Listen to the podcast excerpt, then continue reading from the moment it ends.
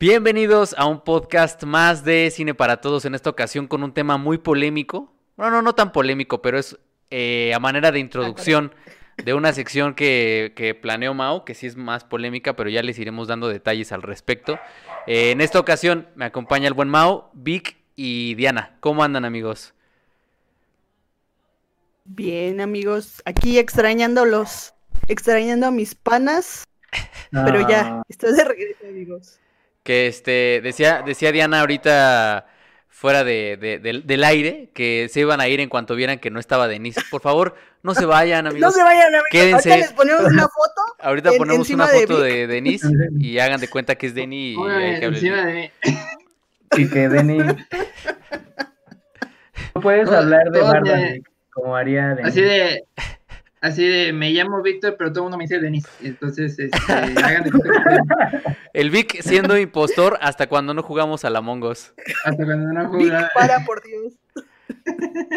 ya todo, ya se están despidiendo en el chat porque no está Denise. Ah, muchas gracias, muchas gracias. Este, bueno, nos vemos hasta la próxima. Cuídense mucho. No, pero, pero está Vic, pero está Vic, regresó Vic, eso es lo, eso es lo importante. Eh, hoy eh, vamos a hablar de directores, de filmografías que consideramos destacadas o sobresalientes. De una vez les decimos, eh, para que el Vic no se, no se ponga loco, que vamos a banear, vamos a hacer ese ejercicio que hicimos con, con Nico Amelio y con el Jordi Maquiavelo, de banear directores que son demasiado pops, ¿no? Entonces, pues no vamos a ver a un Denis Villeneuve, no vamos a ver a un Nolan, no vamos a ver a este a Scorsese, Kubrick no se vale, o sea, todos esos de Tarantino menos, todos Ya, directores ya no juego, ya me puedo. Sí, ¿Sabes qué? A ver, Ya no acabo de ver toda mi lista de directores. Todos esos directores que, que salen en todas las listas, eh, que se vayan, por favor. Vamos a tratar de evitarlos. Yo sé que ustedes traen otros directores más, más interesantes. Entonces, vámonos, eh, vámonos eh, otra vez, ¿no? Eh, eh, uno, uno y uno. Y yo creo que, yo creo que aquí se va a abrir más la conversación que con las películas por, por lo que van a decir. Diana allá atrás tiene una colección enorme de películas, entonces ahí Uy, sí. saldrán, ahí saldrán todos. No, yo no, yo no podría colocarlos así porque la mayoría de mis películas vienen en bolsitas. Entonces, yo no podría. Es que esas arriba. Ya bien. Mi, mi colección viene en bolsitas. Este. Regalados de la prensa de Torrent. Ajá, exacto, exacto, exacto. Exacto. Este, pero bueno, vámonos. ¿Cómo ven si yo como los tengo aquí en la ventana acomodados, tengo a Mau, eh, Diana y cerramos con Vic? Entonces empieza Mau. Son tres, tres filmografías, o sea, tres directores por, por persona, eh, pero yo supongo que esto se va a extender, entonces vamos a ver, vamos a ver este cómo nos va. Mau, dale con tu primer director. Este, un problema con la conexión. Déjenme ver. Mejor que empiece Diana. Ahorita, ahorita regreso. Ah, con que, Ah, con que comprando tiempo, ¿eh? ah. Compra, el Mau comprando tiempo, pero bueno, está bien. ¿Sabes qué, Mo? El Mau aplicando un. Jerry con, con este, con Nicolás. ¿Qué? ¿Qué? Eh, al Vic ya le está haciendo, le está afectando el encierro en el búnker, ya hay que sacarlo. Este, a ver, Diana, entonces vas, dale, te aventaron al, matadero. Pues como siempre, pero a ver, ahí va. Eh, ya lo dijeron en el chat, pero eh, mi primera cineasta, la que quiero referirme es Celine Sciamma. Yo sé que no es una eh, cineasta con una trayectoria tan portentosa como sería un Marty Scorsese o alguien más eh, de su como de su generación, que ahorita no se me ocurre nada, pero pues un Quentin Tarantino, por ejemplo. Pero creo que ella eh, realmente hay un trabajo detrás de, de lo que ella hace a lo largo de toda su filmografía, que son como cinco películas, creo, o cuatro, eh, las que ha dirigido, donde da muestras de, de lo que puede hacer ella. Y creo que, creo que la última, la de un retrato de una, retrato de una mujer en llamas, es, es clave para entender como todo ese trabajo que desde Water Lilies ha hecho, la mirada femenina no como un objeto eh, de deseo, sino como un objeto eh, visto de manera horizontal, donde ambas eh, protagonistas, ambas, ambos, todos los personajes implicados en una película tienen eh, cosas en común y tienen la re- las relaciones que tienen eh, son iguales. Y creo que es algo súper importante que, que creo que me gusta mucho. Aparte, ella en su cine, la mirada es algo súper importante para ella. Es la que descubre al amor, es la que descubre a la persona, no solo eh, a la persona que está, sino a la identidad. Te identificas con ella. Creo que eh, es muy importante para ella eso y todo lo que hace a través de sus personajes, la, digamos, el desarrollo de sus personajes son mujeres que intentan eh, como romper con, con lo establecido dentro de su sociedad, con tú tienes que ser mujer y tú tienes que ser femenina, o tú tienes que eh, bailar, pues, este, hacer una actividad femenina, ¿no? Como en su primera película, que es Water Lilies, donde son una serie de mujeres de nado sincronizado, que es un, digamos, un baile súper femenino, pero pues que a lo largo de la película ella le, le inyecta como una mirada más eh, justa, no sé si justa es la palabra o cómplice, eh, y, y, creo que me gusta mucho eso, como las mujeres de su cine siempre tratan de romper y terminan rompiendo con, con lo establecido y terminan, eh, ya sé que la palabra está muy utilizan estos tiempos, pero pues termina empoderándose. Eh, y además, Tom, eh, creo que su segunda película es Tomboy, que es una, es una película eh, coming of age muy bonita, porque no quiero dar spoilers, pero pues voy a hablar sobre este, la trama, sí. Precisamente por al, Miguel por, por dar spoilers lo mandamos a la banca, que por cierto vean sus ah, noticias de la, de la semana que lo hace bastante bien, pero sí el Miguel es, es experto en, en aventar spoilers. En contar las cosas. pero más, date, date, Diana, dale, dale, dale.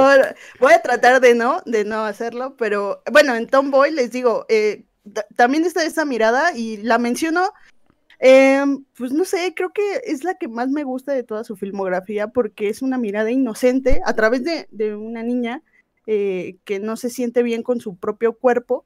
Eh, es, es, como esta visión que ella siempre trata de retratar de por qué me tengo que comportar como una mujer femenina si yo no me siento como tal. Entonces, y en Una Mujer en Llamas, pues para mí, para mí fue una gran sorpresa verla, porque después de ver toda su filmografía y de poquito en poquito cómo va escalando hasta llegar a, a una obra maestra, eh, bueno, hablando dentro de su filmografía, como lo es esta película que en, todo, en todo es elegante, en cuanto a forma, se aleja de todo lo que ya había establecido ella, porque ella es mucho de grabar como, como Paul Thomas Anderson.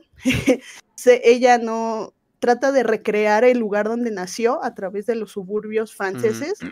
Eh, y haciendo un homenaje también a, David Lynch, porque eh, ella decía que en los suburbios todo se ve tranquilo, pero dentro de las casas no sabes lo que está pasando. Sí, como en Blue Velvet. exacto, exactamente. Entonces, eh, me parece eh, que se aleja en Retrato de una mujer en llamas de todo lo establecido, de todo lo que hace, y lo hace para bien. Creo que eh, dio un gran salto hacia una cineasta ya que, que se puede consagrar a partir de, esto que está haciendo. Porque es un, es un retrato es sólido y muy controlado, pero muy bonito. Sí, que justamente creo que representa muy bien lo que, lo que decía Guillermo del Toro, ¿no? Que el cine se trata justamente de la, de la mirada, ¿no? Que el cine se construye a partir de las miradas. Y, y, eso decirlo, qué bueno que tocaste el tema porque eh, creo que creo que estamos aquí todos de acuerdo, ¿no? Que o sea, no importa, por ejemplo, pienso yo en Jan Vigo o en Víctor Erice, que son cineastas con menos de cinco películas, podemos decir un cineasta de dos, tres películas, o el caso de Jan Vigo, que son dos películas, o cineastas como Woody Allen, que seguro saldrán un versus de los que propuso Mau, eh, que tiene más de 40 películas, ¿no? Entonces aquí no, no nos vamos a... o Hitchcock, que tiene más de 40 películas. Entonces no, que, una filmografía sea mejor que la otra o esté en nuestra lista, eh, no depende de la cantidad de películas, sino de la calidad de las, de las mismas, ¿no? Entonces, qué bueno, qué, bueno que abres con una cineasta que no, que no tiene las 80 películas, ¿no? Y este, porque creo que sí nos sirve para ejemplificar que no es una cosa de cantidad, sino que es una cosa de lo que consideramos nosotros eh, calidad. Y además una cineasta contemporánea. Eh, Vic, Vic, ¿qué nos traes desde, desde el búnker? Ya salió Celine Shamay para que vayan anotando porque tienen muchas, van a salir muchas películas que tienen que ver. Eh, Vic, dale. Este, a ver, pues A ver, Vic, a ver, ya, ya me banearon a todos. No, Vic, yo, mira, yo voy a hacer trampa y yo voy a decir mis cineastas favoritos, aunque salgan en la lista de, De todos Oye, los días, ¿eh?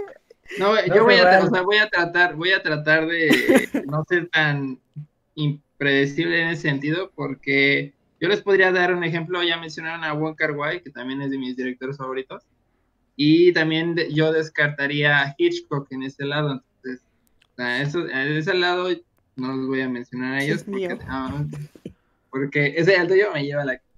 Este, pero quiero dar una, una filmografía, un director que tiene una filmografía que para mi gusto podría considerarlo diferente, Ajá. este, en el sentido de que al menos se atreve a experimentar. Eugenio Derbez. de esa- Eugenio Derbez, no, es cierto. este, no, es un director que sí está dentro del, de la- del gremio de Hollywood, podría considerarlo, pero que sin embargo, este, poco a poco se ha, se ha mejorado. y Pinche Vic, ya di el nombre, güey. Ya di el nombre, ya haces. Pues, Este, currículum de los sí, por favor. Sí, ya pareces, ya pareces. ¿Qué es, Ya, es- ya. ¿qué es esto, güey? ¿El Ariel o qué No chingas? A ver, Bueno, vamos a tratar a ver. Bien hoy, ha salido del Ah, búnker. que la canción. A ver, eh, respuesta es Spike Jones. Spike- gusto, Ah, eh, interesante. A ver, da- dale, dale, dale, dale, dale. Este, para mí es un director que poco a poco se ha mejorado. Desafortunadamente no ha sacado películas desde Hair, pero que su sello se ha visto mucho con sus videos musicales. Es alguien que le gusta experimentar y maneja cualquier tipo de formato. Este, y sobre todo hay, hay algo que encontré una similitud que es el, el- el manejo del cuerpo que tiene Spike Jones.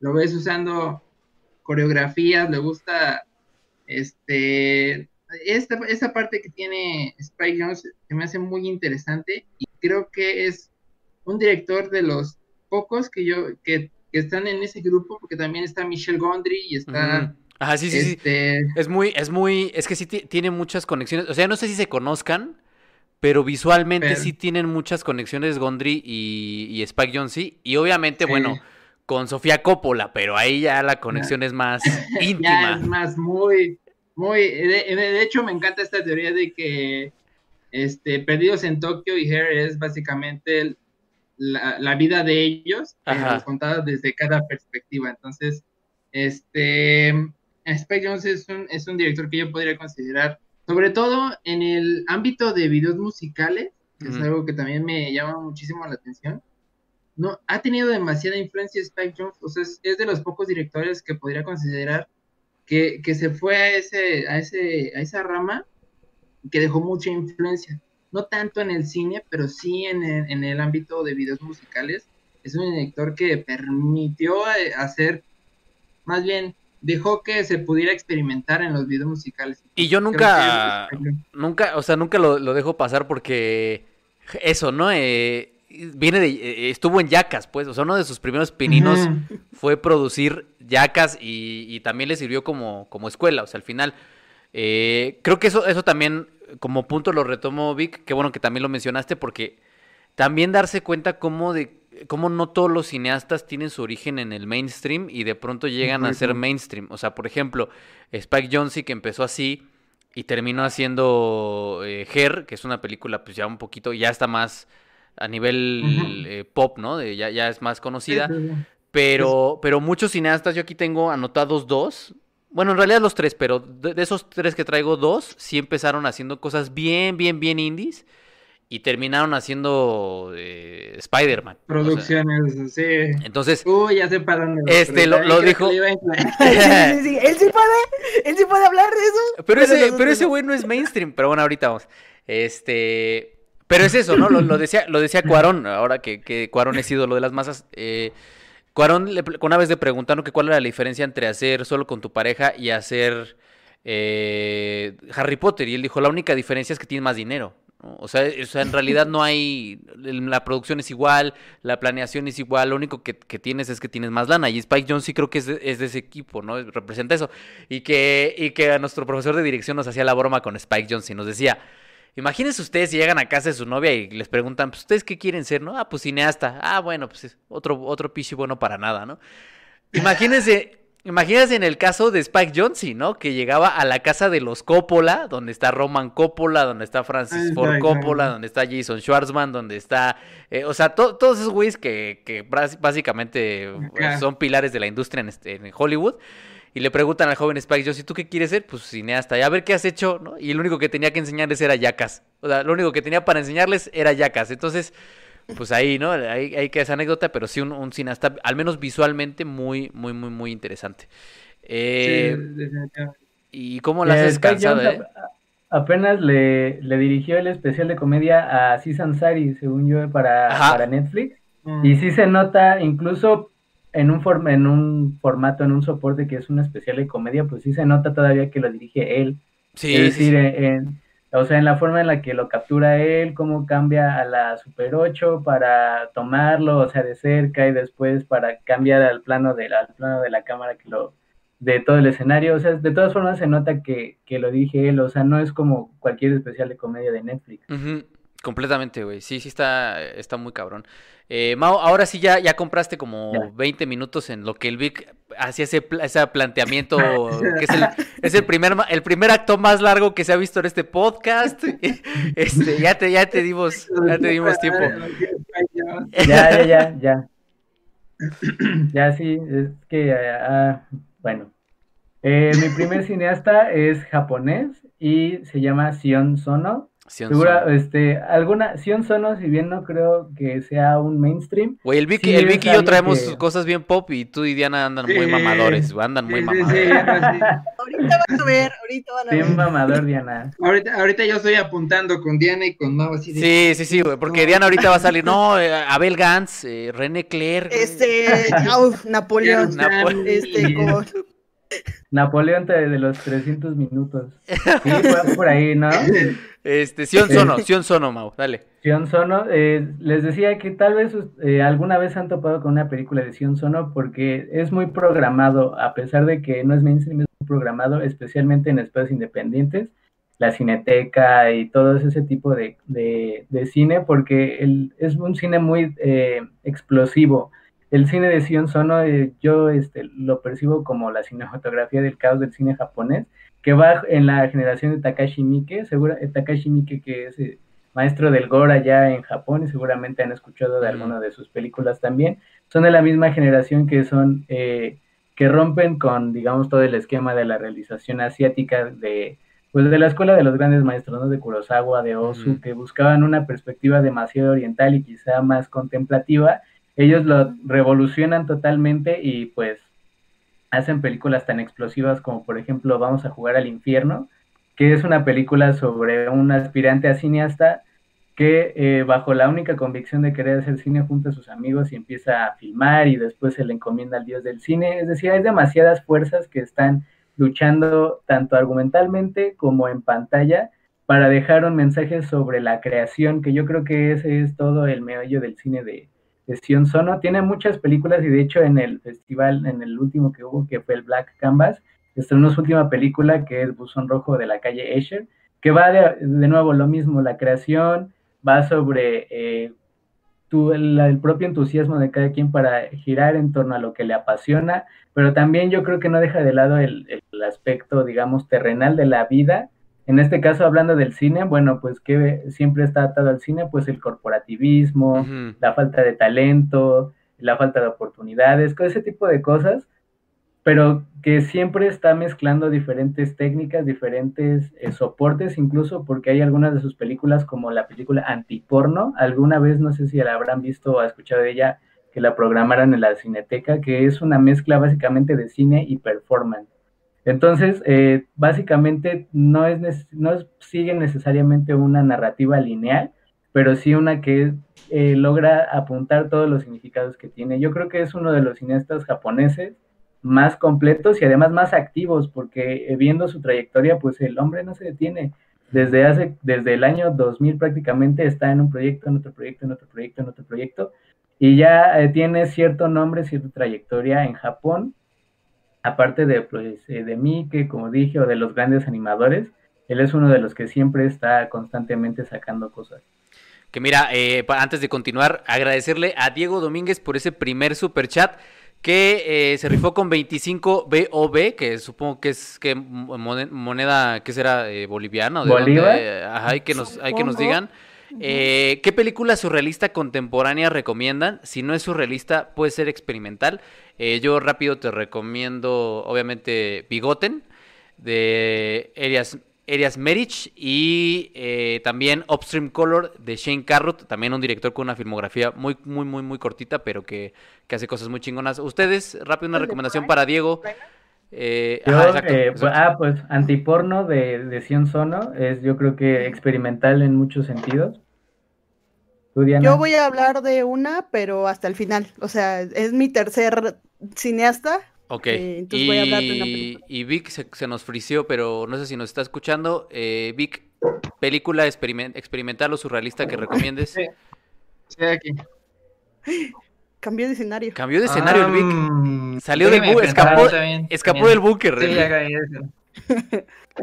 Acabamos de ver una fuga en vivo. Sí, tuve que cambiar Cambio de locación. Pum, corte a este, esta transmisión de Zoom es experimental, así que pueden. No, es cierto. Este. no, híjole, tendría que pensar, sinceramente, no, no. Hay, hay una que se estrenó que es medio pop, que es Vibrarium, no sé si la vieron, que es como el Eraserhead de los millennials. Ok. Eh, está, muy buena, está interesante. Está, la, la, varita está muy alta, ¿eh? Si la ah, pones... Pues, por ahí obviamente no le llega, pero pues es como un referente contemporáneo. Eh, Mau, eh, ibas a decir algo. Sí, que eh, experimental, también hay mexicana, eh, Colosio de Artemio Narro, de hecho si, si eres de México, es pues de hecho la van a programar en un autocinema de esos de la cadena de cines Los Rojos, en, su, en su autocinema, entonces, por si ahí quieres revisar la, cartelera, pues la van a, la van a pasar. Es, eh, es, muy buena. O la filmografía de Ivana Viladueñas, ¿no? Que no es experimental, experimental, pero sí es otro tipo de, narrativa. Si eso es lo que estás buscando. No es... Sí, sí, sí. Ahí, ahí, ahí puedes tener un, director mexicano bueno que, podrías seguir. Eh, yo mi primer, yo traje tres eh, directores de habla inglesa, anglosajones, pero son de diferentes países. El primero es un director que revisé su filmografía porque estoy trabajando en un video sobre él, que según yo salía hoy, pero pues no, no salió. Entonces espero que salga el sábado o el domingo el video. Y es eh, un director contemporáneo también que se llama David Mackenzie. Y la trayectoria de David Mackenzie es muy interesante porque empieza eh, formando parte de la nueva ola de cine escocés y termina haciendo una película que se llama Outlaw King, que les recomiendo mucho en Netflix, con Chris Pine. Y lo que me gusta de David Mackenzie, ah.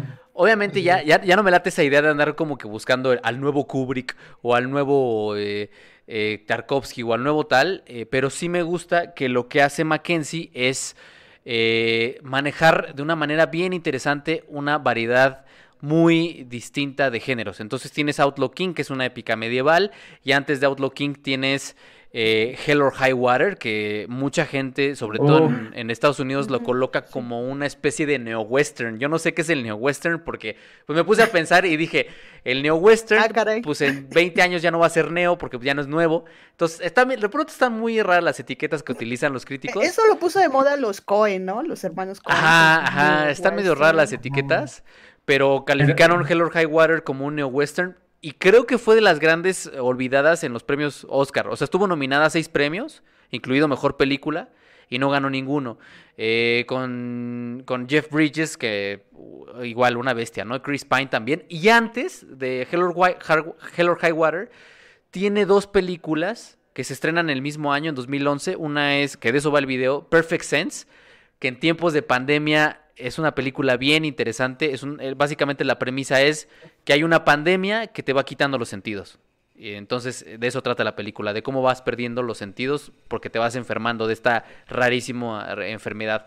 Eh, y el mismo año hizo una película que se llama Tonight You're Mine, que la hizo durante un festival de música. So, hagan de cuenta que fue a un Corona Capital con sus actores y en medio del Corona Capital se hizo su película. Y entonces es como cine de guerrilla, este, puso a los actores ahí, eh, hay rompimientos de cuarta pared de toda la gente que está yendo al festival, o sea, agarró el festival como escenario y ahí la hizo, la, la filmó en tres días, este, entonces hace cosas bien interesantes. Y, me parece un, un, director muy versátil que desafortunadamente su obra no es muy conocida y creo que deberían conocerla. David Mackenzie, un realizador escocés, que por cierto está muy a favor del fenómeno Netflix, ¿no? Obviamente le ayudaron a financiar su película, pero él dice que eh, ninguna de sus películas ha tenido el alcance que tuvo Outlaw King. Entonces, este, se las pongo en, es, er, le pusieron Rey eh, Legítimo. Le pusieron Rey Legítimo en español. Eh, y rápido, antes de pasar a, a Diana, Agradecer a Luis Cupil por esos 50 pesotes. Dice saludos. Espero mencionen Luisito Comunica, gran documentalista. No, no, no, lo haremos.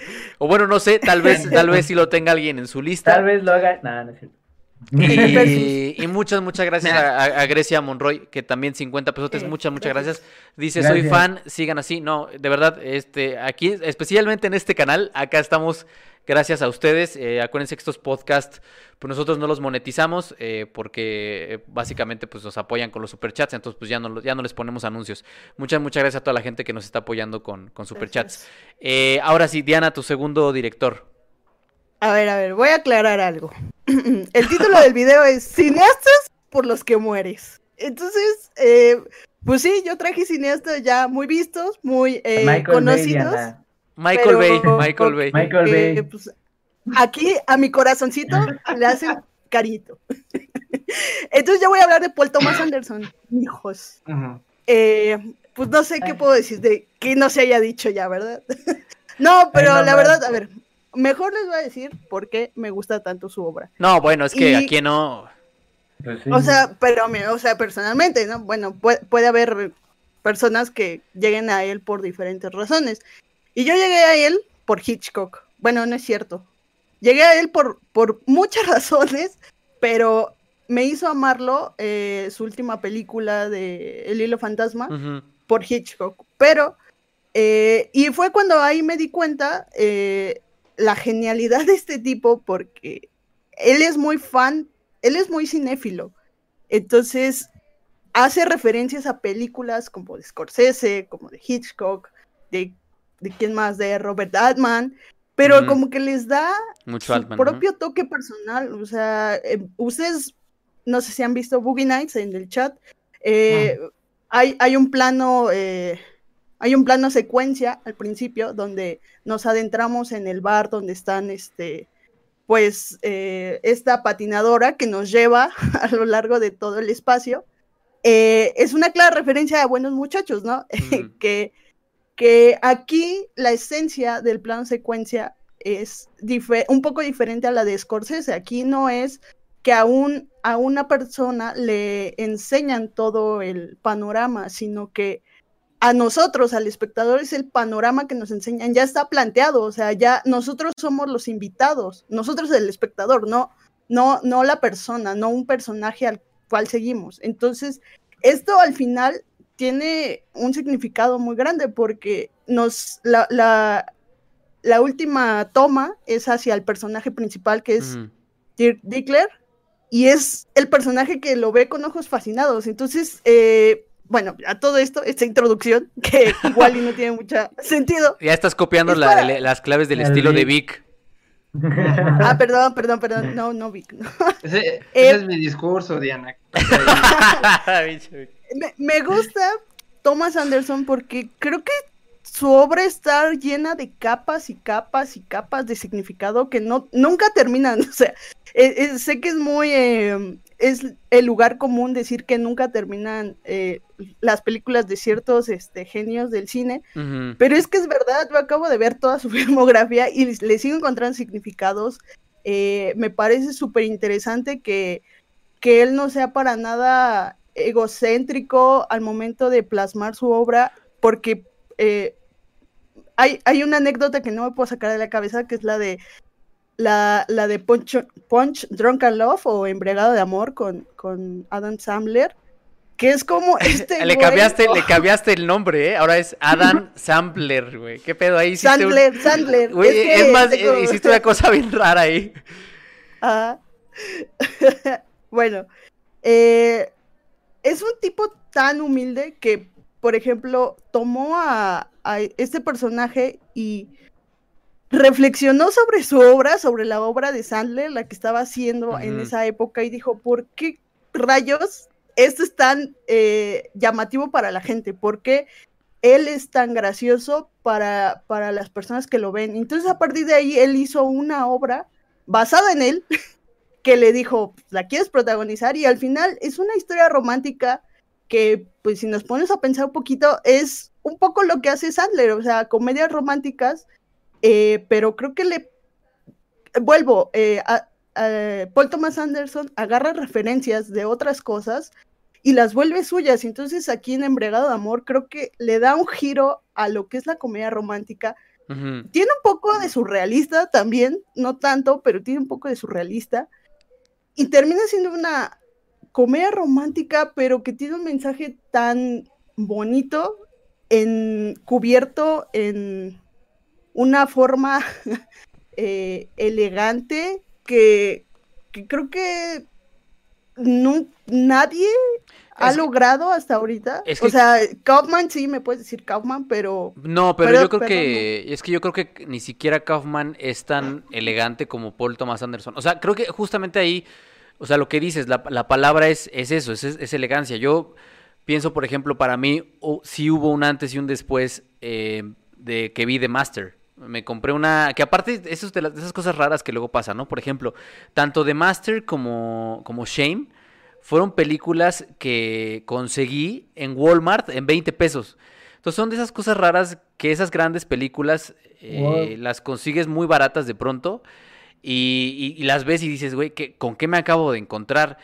Y, en The Master me acuerdo que tiene todos estos arrebatos muy marcados de, de Joaquín Phoenix y, sí lo contrasto mucho porque para mí Freddy Quell le da mucho a, Joker. Y, lo que hizo Todd Phillips en Joker fue hacer una escena en unas escaleras donde este güey baila de una manera muy fársica con 27 posiciones de cámara distintas. Eh, vayan ustedes a saber por qué. Y en The Master tiene una conversación entre Joaquín Phoenix y Philip Seymour Hoffman, que es una de las mejores eh, interpretaciones que he visto en la historia del cine. Y es una posición de cámara. Y, y, lo que hace él es sostener el plano. Y aunque es un criss cross, que es, o sea, un plano contra plano, logra angular la, cámara de una manera que hace interesante esa conversación. Entonces, creo que, creo que ahí le diste, ¿no? A la, palabra que, define a, Paul Thomas Anderson, que es, muy elegante. Y esa elegancia también está en, Phantom Thread, y está en Magnolia, y está en Petróleo Sangriento. Es decir, nunca deja de serlo. Y, también aprovecho esta, esta pausa para agradecer a Producciones Imperdonables con ese superchat de 50 pesotes. Eh, dice, el, dice el Roland Emmerich y el explosivo cine alemán noventero. También agradecer, ya, ya llegó el productor de este podcast, el ejecutor de Reyes. Dice, acabo de ver Phantom Thread porque la subieron a Netflix y no puedo creer cuántos años he perdido sin verla. Y a Daniel Ramírez, que también se rifó con ese super chat de 50 pesotes. Muchas, muchas gracias a los tres. Gracias. Eh, ya, eh, perdón, Diana, dale, dale, dale.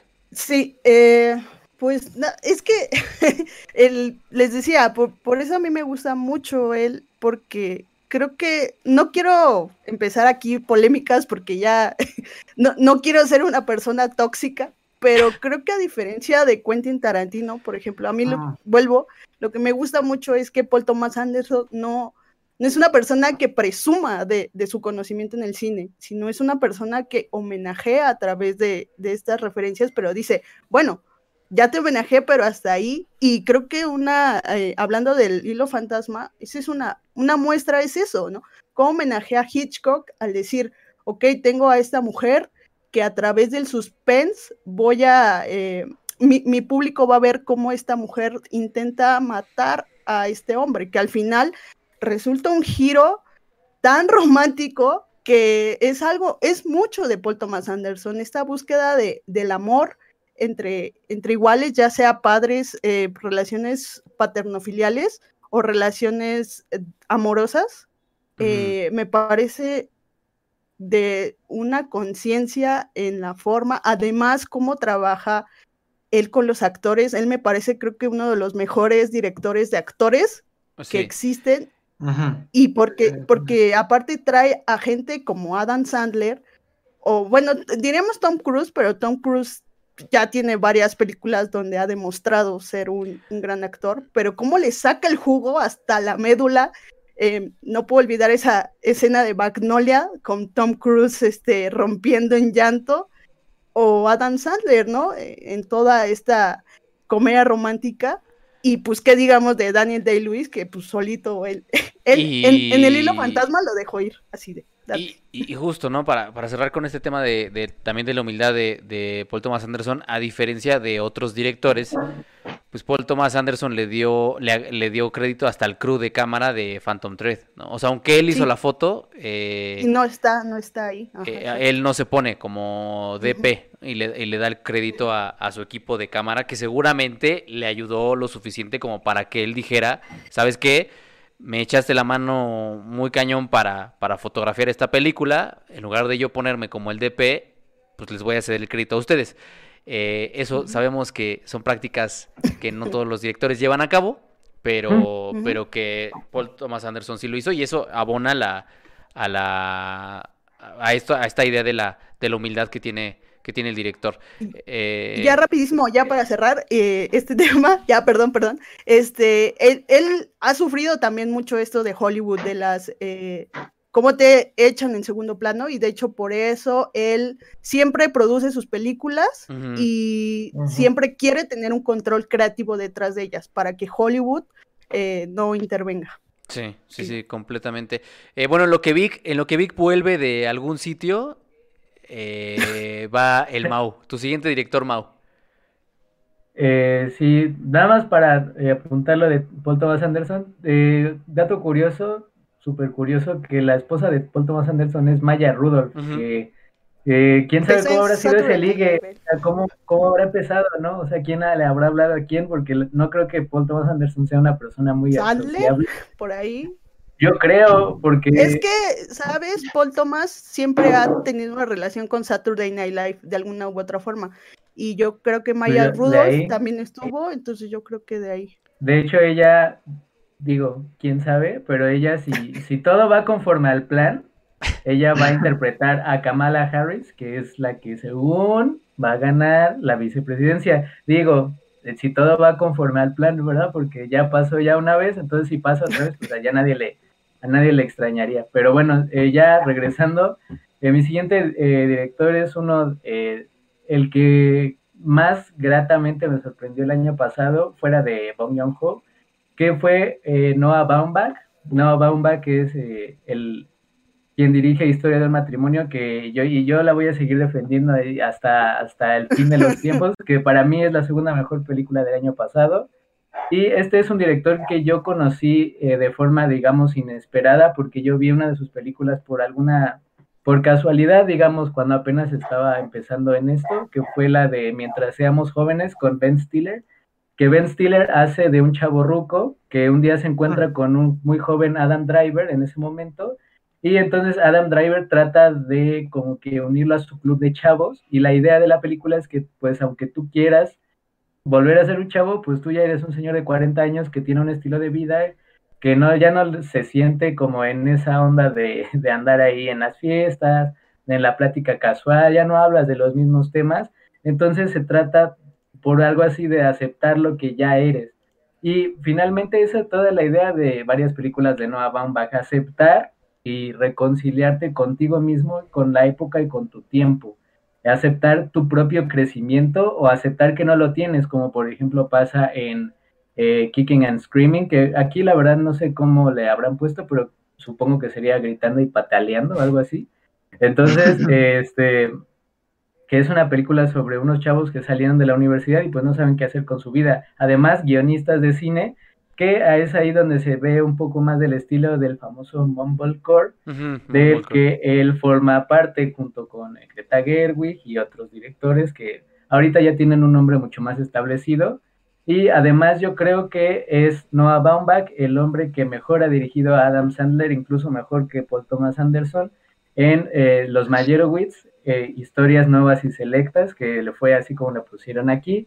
En Estados Unidos es simplemente de Mayerowitz, donde se ve, yo creo, la mejor actuación dramática de Adam Sandler haciendo del hermano apestado de Ben Stiller, que curiosamente pues siempre son los dos actores que uno confunde, uno sabe quién es Ben Stiller o, Adam Sandler hasta que les, realmente les pones atención. Entonces yo creo que ahí la forma, la edición, la forma de cortar el plano, la manera en la que vuelve una historia común como son las pugnas de familia, algo tan cotidiano y, demostrar el crecimiento o la falta de crecimiento de cada uno de los miembros, desde el papá, la hermana, el hermano y, demás. yo creo que eso es algo bastante valioso incluso en la forma de adjetivarlo cinematográficamente en todas las eh, la planeación escénica, la, la, dirección de actores, que yo creo que él es un gran director, director de actores, él eh, también es el mejor que ha dirigido a Adam Driver, a, mi parecer, eh, y eso que Adam Driver ya lo dirigió hasta Scorsese. Yarmush en Yarmush. Yo creo que él, en esa escena del cuarto, digo, no creo que haya algo mejor que eso en cuanto a actuación el año pasado, salvo algunas algunos chispazos. Sin ningún vato que le pegue a la pared se va a ver igual de cabrón igual de, real, no sé, yo esa yo, o sea, yo creo que es una película muy muy buena. Entonces Noah Baumbach, que no, obviamente no nada más tiene historia de matrimonio, tiene mientras seamos jóvenes, gritando y pataleando, como le dijimos aquí. También tiene los Mayerowitz. Muchas de las películas que pues él tiene también son parte de la nueva generación de Netflix porque pues saben que eh, ya no consiguen financiamiento tan fácil para, para estos proyectos que pues digamos no son tan lineales ni tienen una estructura tan clásica. Entonces yo creo que él es uno de los cineastas eh, actuales que más vale la pena ver. Y también si él también ha hecho documental, tiene un documental sobre Brian De Palma, que así se llama nada más De Palma, que pues es una de las grandes influencias que él tiene y se alcanza a percibir en, en algunas partes de su, de su trabajo. Dicen que este pusieron por ahí que, que, no hablemos de directores tan convencionales, eh, pero si hablamos de directores no tan convencionales nos, nos dicen mamadores, entonces básicamente estamos entre la espada y la pared. Así que vamos a vamos a vamos a hablar de los pero yo sé que ese, ese, ese comentario no es de alguien que nos conoce sí, sí, sí. de tiempo. Este, pero no vamos a hablar de Jonas Mecas, ni de Chris Marker, ni de Andy Warhol, ni de. No, vamos a hablar de entonces, vamos a hablar de otra. Vamos a hablar de los que nos gustan, vamos a hablar de los que nos no va a salir Sokurov, ni este. Vamos a hablar de Godard y este la Ni Parandasov, ni Bertov, ni este. No, no, no, o sea. Ni Dovjenko, ni. No, no, tampoco vamos a poner ni, ni Misoguchi, ni esos, esos este. Ah. ahí sí nos vamos a ver. Ya, ya, alguien, sí, ya, hay alguien que habla de eso y ya. Sí, ni de Cacoyanis, ni. bueno, amigos, yo quería hablar de Osu. Ándale, ándale. bueno, amigo. Yo quería hablar de este piche director bielorruso, eh, ¿no? Que ha hecho dos películas. No, no, no. Eh, Vic, tu siguiente, tu segundo director. Me encanta, me encanta cómo antes de ese discurso ya empieza con el director más famoso que iba a poner, el más que podría decir. Spielberg. podría, lo iba a poner, pero lo voy a sustituir, eh, voy a improvisar en este momento, pero voy a sustituirlo con una de sus mayores influencias y es Kurosawa. Este... Acá, acá ando, eh, se me fue la, se me fue la cámara, pero acá ando. Es, fue, es que fue tanto, tanta mamaduría en tan poco tiempo que mi cámara implotó. Nos salvaste. Este, Vic, a ver si me salva tu, si me salva tu director. Eh, Kurosawa, Akira Kurosawa, porque Fanny me regañó porque dice que no se dice Akira, que se dice Akira. Akira, Kurosawa. Bueno, yo le digo Kurosawa nada más para no. yo le digo Pedro, porque no la voy a caer. Trance Kurosawa. Este. No, pues mira, es, para empezar, creo que es uno de los directores que más influencia ha tenido en, en toda la industria de Hollywood.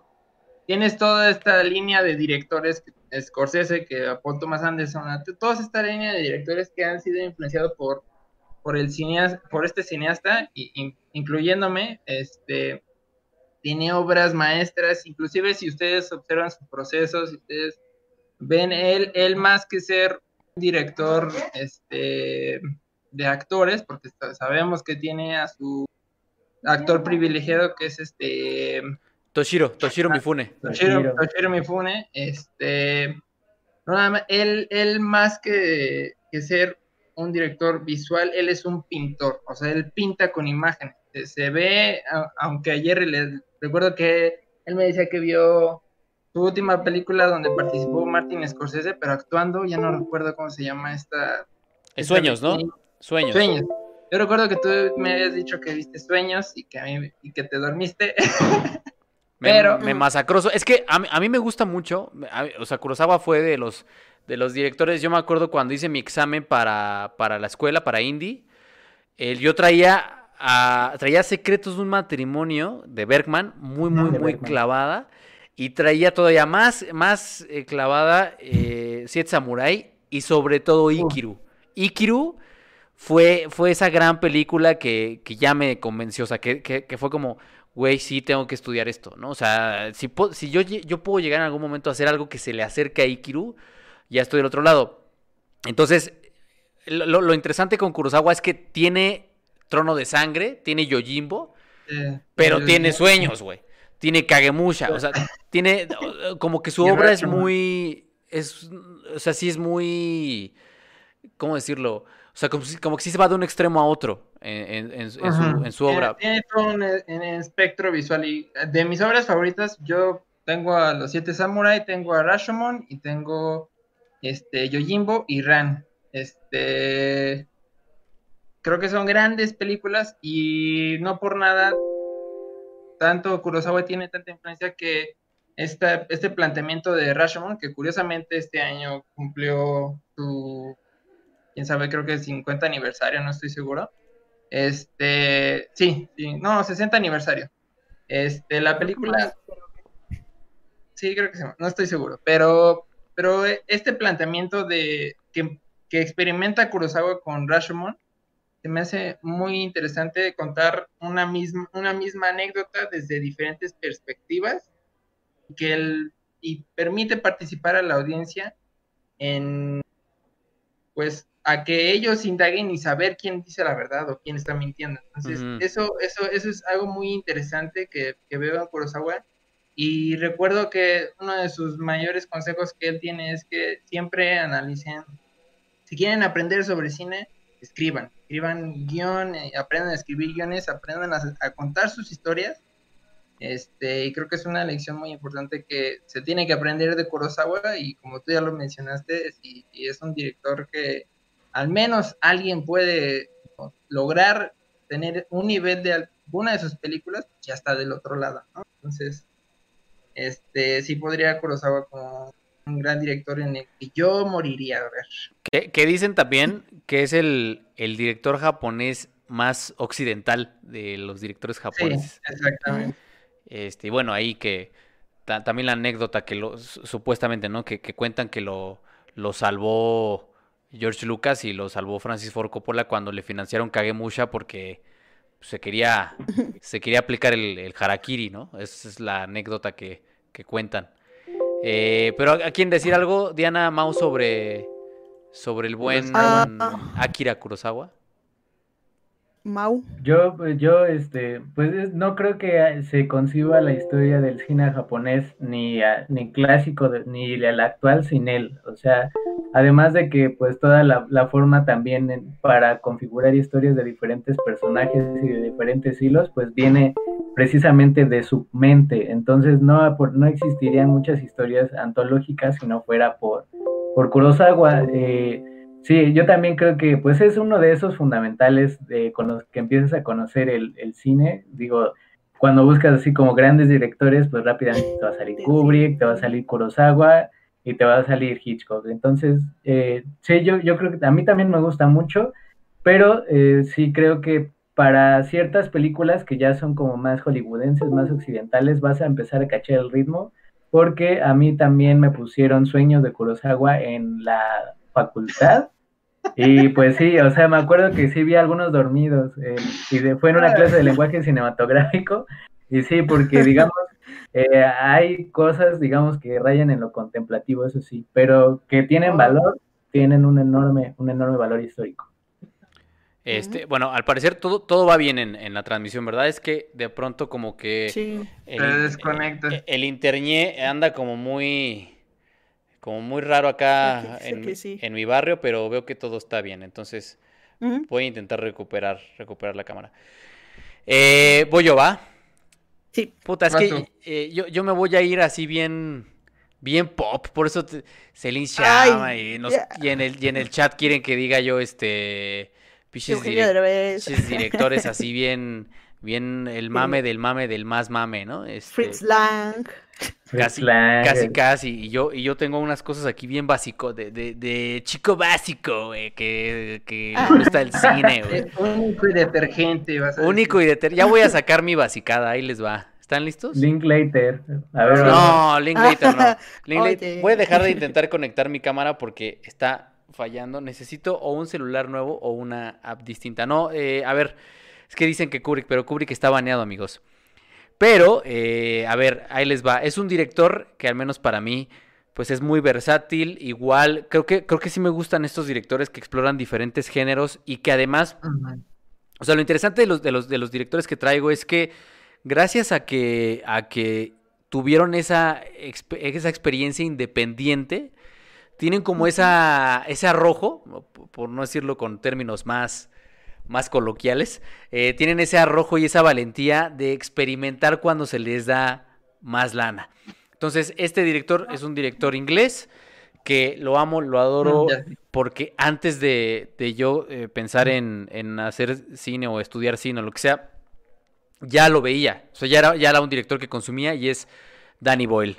Eh, Ay, qué bueno, qué bueno, Grande, amigo. grande, ok, te perdono. Me perdonas, me perdonas. Te perdono por básico. Ajá, exacto, por eso digo que hoy, hoy vengo de chico básico. Para la gente que dice que soy bien mamador, hoy vengo de chico pero, básico, pues, güey. es. Ah, Este, y justo, eh, obviamente creo que con la que todos entramos a su filmografía, o al menos fue mi, fue mi caso que nos la pusieron en la preparatoria para enseñarnos todas las consecuencias de las drogas. Yo iba a una preparatoria de monjitas, entonces le surgía, le ¿Eh? surgía eh, que yo viera las consecuencias de las, de las drogas. Y nos pusieron Trainspotting. Y yo cuando vi la película, yo en lugar de estar pensando en el tema de las drogas, yo estaba pensando, ¿cómo se hace ese efecto extraño e interesante Ajá. cuando se, se está desintoxicando Renton, que hace un time lapse, y está Ewan. McGregor sentado y él no se mueve, y todo a su alrededor se desplaza a una velocidad estúpida. Yo decía, ¿qué, ah, qué carajo, güey? ¿Cómo se hace eso, güey? Eh, y bueno, ese, ese, ese tipo de, de- de cosas que hace él con la imagen siempre me han parecido muy sobresalientes. Eh, pienso en 28 días después que tuvo la decisión, porque eso es, eso es un hecho, la película ha envejecido mal, güey. O sea, visualmente he 28 días después ha envejecido muy mal porque decidió hacerlo en digital, güey.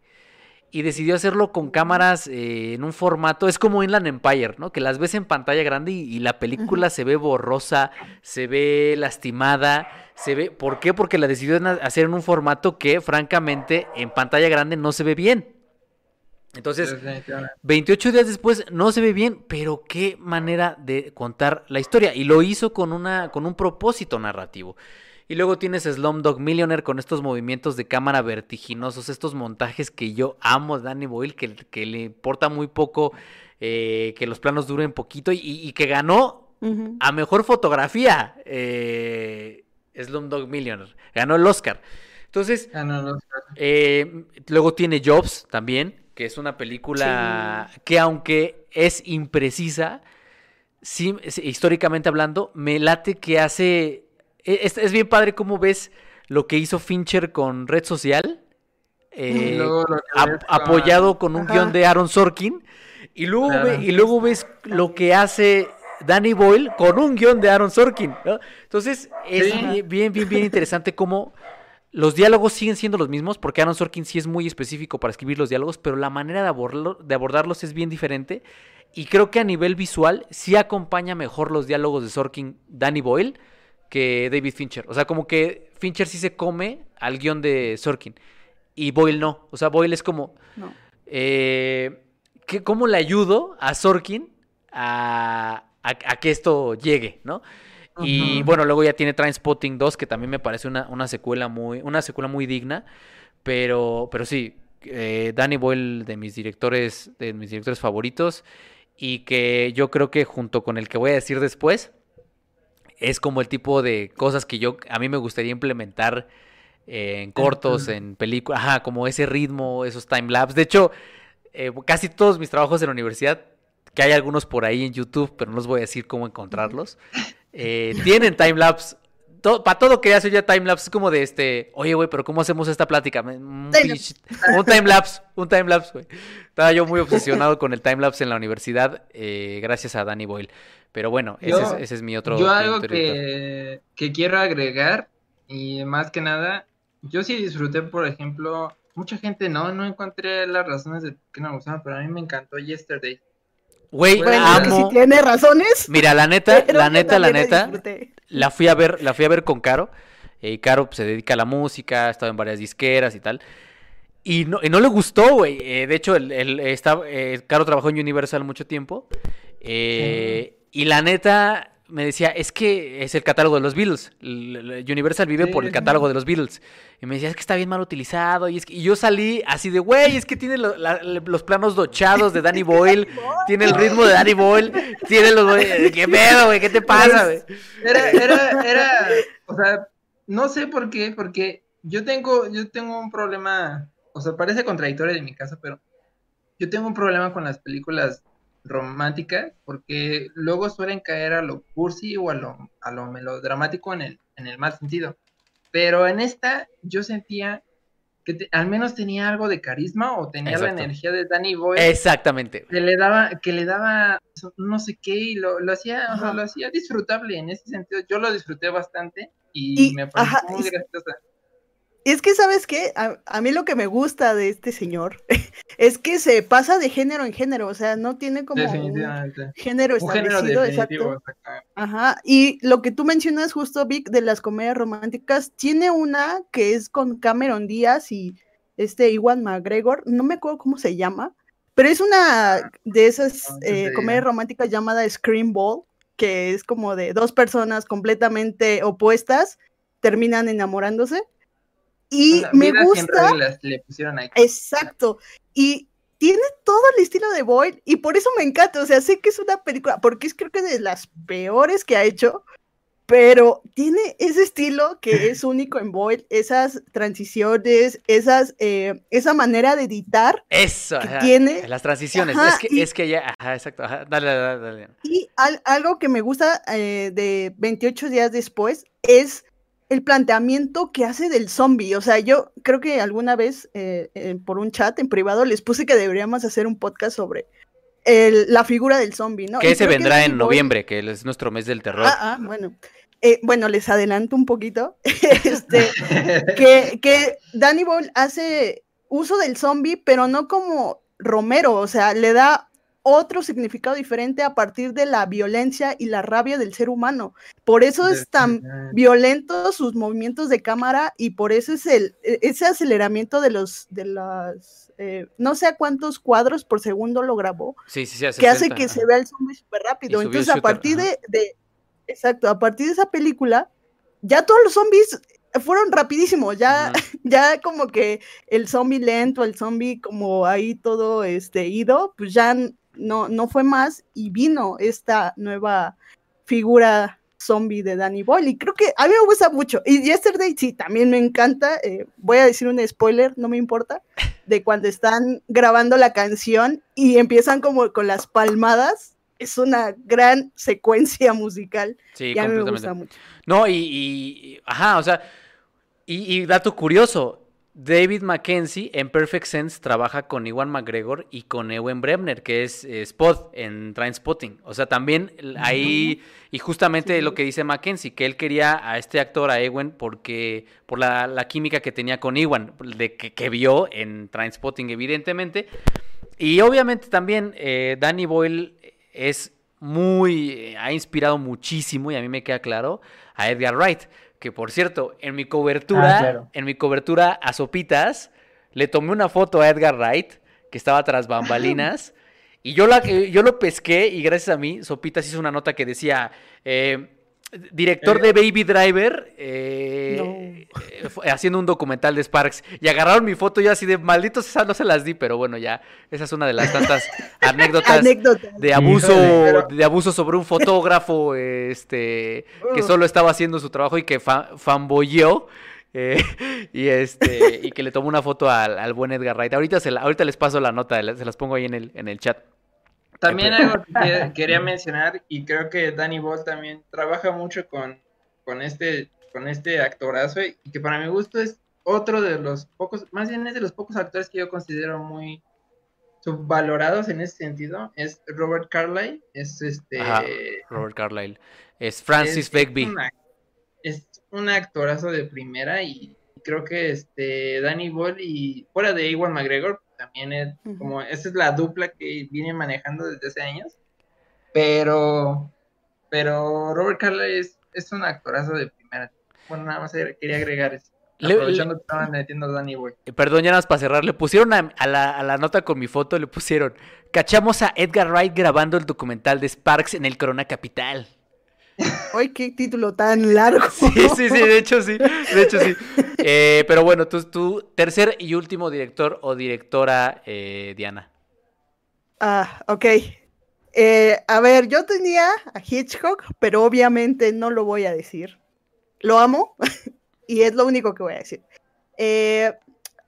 otro que había considerado, si no metía a Hitchcock, era Vigan.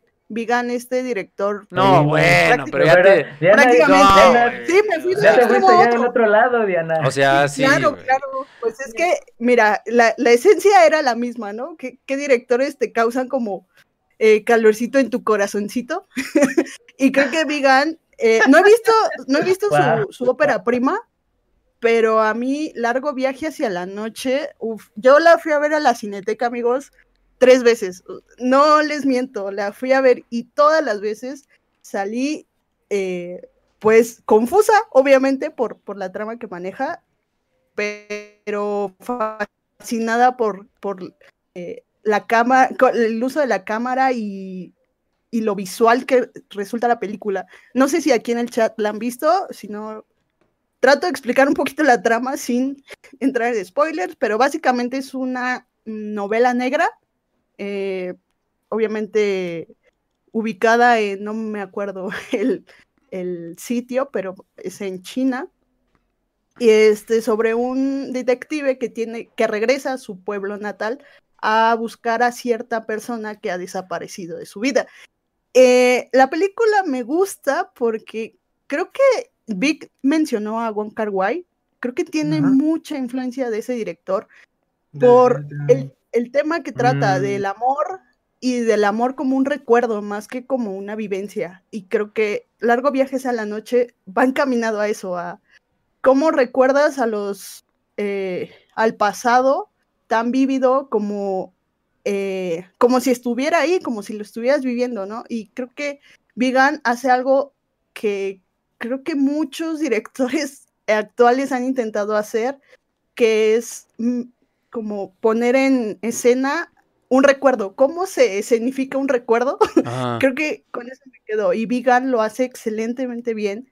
Y más en su última parte, que es como un largo plan secuencia, donde ya te metes de lleno en, en el inconsciente del protagonista y es un viaje, un viaje, un largo viaje a la noche, como lo dice su título, pero te quedas eh, te quedas frío por, por todo lo que ves, por toda la, la forma que hay, la, la, textura que tiene la película, eh, no sé, no sé si ustedes la vieron. Que después de Paul Thomas Anderson es el director que más me han pedido en, en Zoom. O sea, todo es Vigan, Vigan, Vigan, y es como de, ah, cabrón. Soy yo, no, sabía, eres tú, eres tú desde diferentes cuentas. No, la verdad, la verdad, la verdad, siendo completamente honesto, me sorprende que sea, que sea uno de los directores más pedidos o sea, yo creo que los, los tres más pedidos en Zoom es Paul Thomas Anderson, eh, Vigan y los hermanos Cohen.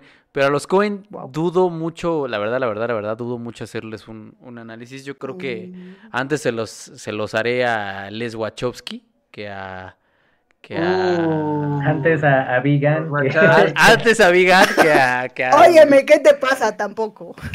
Miren, Pero No, sí, yo, sí estoy, amigos. yo sí estoy en pro de que lo haga de los Wachowski. Yo sí, yo soy defensor Yo- de los no, a mí no me molesta ninguno. Va a ser como este, la, Wachowski, las clases para entender su estilo, eh, pantalla verde. Y ya. Resulta súper interesante cómo este director con, con sus dos películas ha llamado tanto la atención del público y creo que es por el tema que trata, o sea, la sutileza con la que y la, obviamente la delicadeza con la que trata sus planos, creo que, eh, uf, no sé, o sea, me acuerdo de la película y me dan ganas de verla otra vez por, te digo, me, me causó mucho, mucha impresión. Antes Bueno, de, de pasar el micro a, a Mau que quiere decir algo sobre Vegan, agradecerle Vegan. otra vez a Ejecutor de Reyes, muchas, muchas gracias, que mantiene viva esa sección de superchats. Y dice, me gustaría Gracias. mencionar a Nicholas Winding Refn, me encanta Only God Forgives. Puta, Yo le iba a decir, eh, pero sabía que a Mau le iba a molestar. Nicolás, Yo, yo tuve, an- antes de que Mao diga lo de Vegan y menciona a su tercer director, que ya todos sabemos que es Michel Franco, eh, sí quiero mencionar que Drive, güey, tuve una época en la que, neta, he visto Drive, se los juro, se los juro, se los- así esto es, esto es legit, güey. He visto Drive más de 200 veces, güey. Se los, Ah, no, ju- pues, se no. los juro, se los No juro, se los juro. manches. Te lo juro, No güey. te- o sea, o sea, mi, con- mi Blu-ray le saqué. eh, Yo sé que los Blu-ray no ti- los discos no tienen sangre, pero le saqué sangre, cabrón. Y ¿Tu, tu eh, Pattinson es Reynolds? es Jerry? este. ¿Quién? ¿Reynolds? ¿Quién es, quién es Reynolds, Robert? Pattinson, el tuyo. Ryan, Ryan Rey- Reynolds. No, Reynolds, este. Ryan Gosling, ah, Ryan Ryan Go- yo sí de, yo sí de Exacto, Reynolds, este. Yo dije, ¿Burt Reynolds Gosling, o cuál Reynolds? Este. Y agradecer a Emiliano Rodea por esos 25 pesotes. Muchas, muchas gracias, Emiliano, por el apoyo. Ya, perdón, perdón, este, Mau. Eh, de Vegan, ahí eh, creo que sí tengo que apuntarlo, porque la verdad, para entender Largo Viaje hacia la Noche, sí tienes que haber visto eh, Kylie Blues, que es la película, la primera, la de Vegan, y que según eh, Jorge Ayala Blanco es la película más avanzada que ha visto en, en su vida. Bueno, según, según nos dijo alguna vez en clase, porque la película pues básicamente se compone a través de plano secuencia. Y eso es algo que se traslada a largo viaje hacia la noche. Ujú. Vegan, que yo creo que sí es, es bastante alucinante. Es decir, sí te sorprende la hechura de las películas, porque la verdad es que el argumento, yo no creo que sea tal cual un, eh, un argumento lineal, un argumento de cine narrativo, porque la verdad es que hay algunas cosas, y, y te digo, este, digo que hay que verla primero la otra, porque incluso es como una, es una continuación casi directa, porque agarra escenarios y agarra personajes específicos que salieron en Kylie Blues. Entonces, eh, yo la vi incluso la de Largo Viaje de la Noche en tercera, en tercera dimensión, que así fue como la proyectaron en la, en la muestra de la Cineteca, y sí fue así de, wow, este, vaya, o sea, usualmente no tenemos concebido a un cineasta eh, asiático que venga con ese tipo de credenciales y con ese tipo de soportes, porque decimos el IMAX, el 3D, a pesar de que los recursos también hay allá, pues usualmente son herramientas que se usan aquí y como para apantallar, ¿no? Básicamente, o sea, no hablan diciendo que el formato del IMAX era el que se veía la película, pues la verdad es que no, o sea, él porque tiene dinero para usar el IMAX, pero esta película yo creo que sí utiliza también el 3D como parte para crear una especie de... Como en. Mini Espías 3D, ¿no? Robert La Rodríguez primera 3D está que todos adelantísimo. vimos. La primera 3D que todos vimos fue esa. Entonces yo, yo creo que sí es un cineasta muy interesante y que eh, sí, pon, sí es una especie de eh, experiencia sensorial más que una experiencia narrativa. Creo que sí es vegan. Honestamente no sé por qué lo piden tanto. Bueno, la verdad yo no, no lo sabía que lo pedían tanto porque yo sí creo que para decir trayectoria, no, o sea, no importa la calidad, pero a través de la cantidad sí vas construyendo un estilo porque vas repitiendo ciertos patrones o vas cambiando algunos o vas desarrollando una especie de carrera. Entonces yo creo que sí, sí es más o menos importante la cantidad de cosas que tienes.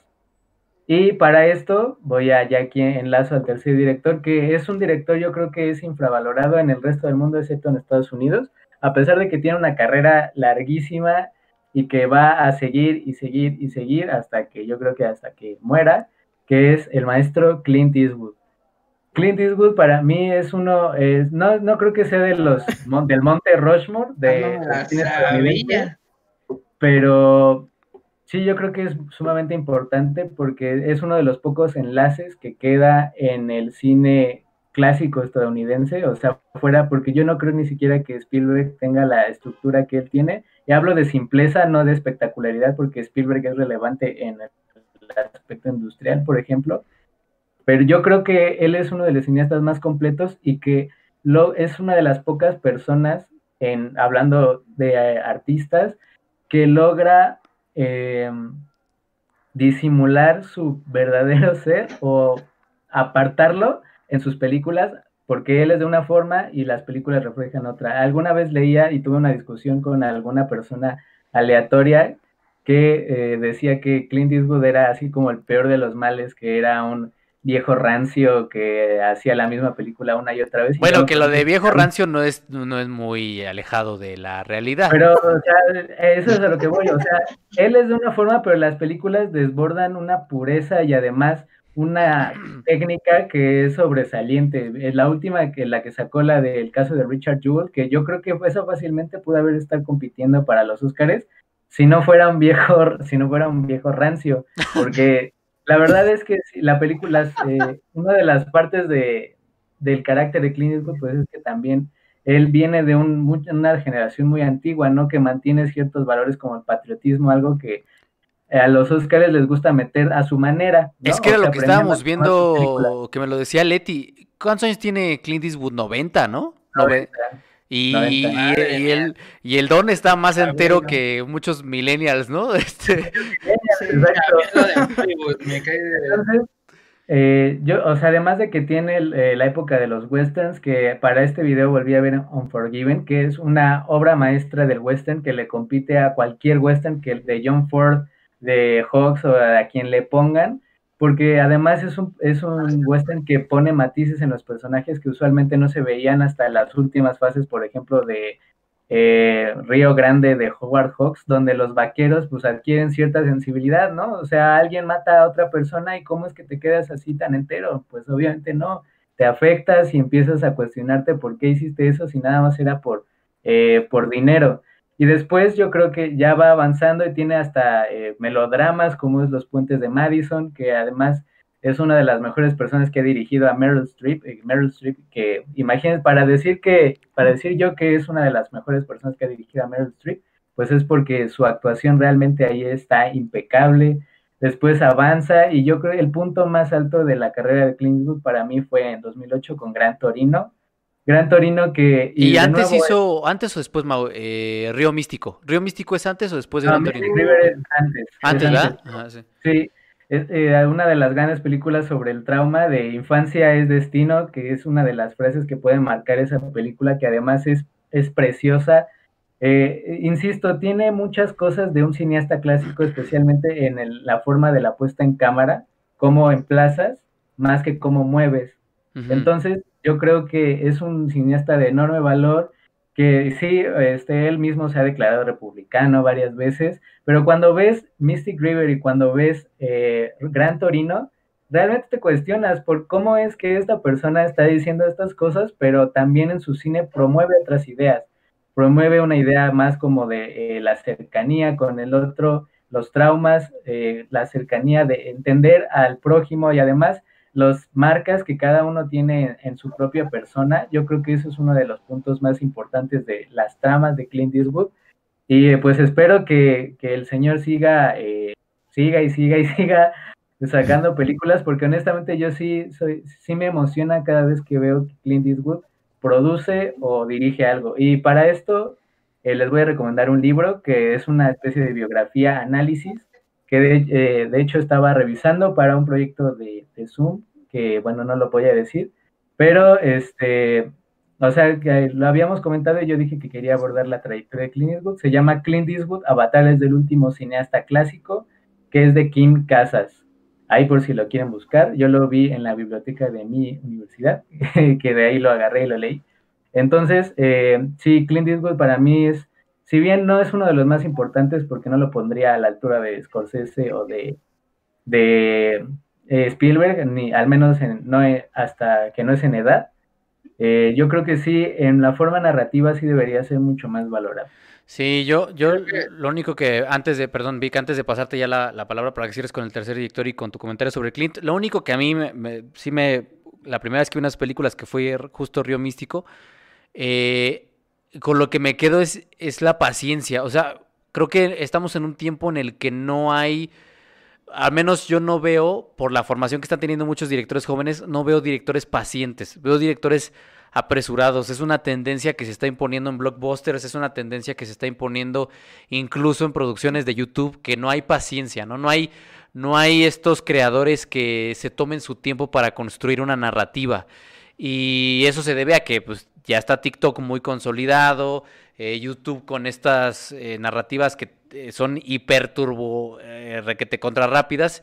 Y algo que me gusta con, con Eastwood es que se toma un chingo de tiempo en contar lo que tenga que contar, güey. O sea, no hay una. de Clint Eastwood no vas a encontrar una película de una hora y media nunca. No. Y muy probablemente no vas a encontrar una película de menos de dos horas. O sea, es de dos horas y media para adelante, güey. ¿Por qué? Porque el señor se toma su tiempo. Y, eso es creo que lo que más me gusta de él, que ya nada más por eso es, es un poco un director desafiante. O sea, el que sea vieja escuela también significa eso, ¿no? Que pertenece a una generación que construye tomándose su tiempo. Y eso ya por sí mismo ya es, ya es completamente eh, a contracorriente, ¿no? Ahora ya todo el mundo quiere contarte todo así en chinga para no perder la atención de la gente porque todo el mundo tiene miedo de que la gente se ponga a ver su teléfono, ¿no? Antes, en lugar de ver tu película. Pero bueno, eh, ya Vic, dale. Yo algo que podría agregar es que respecto al señor Clint Eastwood es que eh, curiosamente creo que es de los únicos, o sea, de los únicos personajes que de esta historia en los que puede hacer esta transición de actuar, o sea, de, que es un gran actor a ser un gran director. O sea, tienes, tienes este twist que le da. No creo que ha habido un personaje en Hollywood que haya logrado eso y que tenga películas tan trascendentales que, que han salido. O sea, ya mencionaron varios ejemplos, Río Místico, tienes este... El eh, francotirador, está Río Místico, está este... Cartas de Iwo Cartas de Iwo que ese es un díptico, ¿no? O sea, ese es, como una... Eso es una... Ajá, exacto. Son dos películas que en realidad, bueno, él lo, lo ha mencionado, tuvo que ser una, pero por razones comerciales, pues se hicieron dos, que es este Cartas de Iwo Jima y este La Conquista del Honor. ¿no? padres. Ajá, ah, sí es cierto, sí es cierto, sí es cierto. Así que fueron filmadas, de hecho, una, eh, espalda con espalda, es decir, una fue filmada primero que la otra, y eh, evidentemente, como dices bien, fueron por razones comerciales, porque además, eh, pues una es increíblemente patriotera, como es Bandera de Nuestros Padres, y la de Cartas de Jima tiene una sensibilidad con el enemigo que no se le ve usualmente al cine estadounidense, digamos, bélico, patriotero, histórico. Eh, y eso es algo que de nuevo eh, rescatas porque, por ejemplo, el, te digo, el tipo, pues obviamente viene de otras ideas, viene de otro entorno, y que él tome una película y tome un guion para hacerlo de esa manera, con esa sensibilidad, con ese reconocimiento también al sufrimiento de una guerra, pues digamos es algo que Mel Gibson no haría, evidentemente Mel Gibson pone a los japoneses que se rinden y después te, te avientan una granada. Entonces, yo creo que eh, eh, incluso para ser bélico, para ser patriotero, hay, una, hay matices, hay formas y eh, pues hay quien lo hace mejor que otras personas. Y ya para también cerrar, que también eso, ¿no? Lo dirigió Sergio Leone. O sea, bueno, nada más también. Casi nada. Casi nada. Casi nada. lo, dirigió Sergio Leone. Eh, Vic, tu último director. Perdón por el ruido, pero si escuchan ladridos y timbre y todo eso, es, porque estoy en mi comedor. Este, pero bueno, yo voy a dar mi último y voy a tratar de ser breve, pero curiosamente Mauricio terminó dando una dando una historia de un libro eh, que y por ahí voy a ir él tiene un libro en el cual, este director tiene un libro en el cual básicamente deberían de dar en las escuelas de cine y es Sidney Lumet. Yo pensé que ibas a decir, es Cúbole de Jordi Rosado, el libro que deberían dar en las escuelas de cine. Con Gaby Rivero y... Bien que sabes. Este, Ah, pues obvio. Todos crecimos con ese todo- libro. yo empecé con esos libros.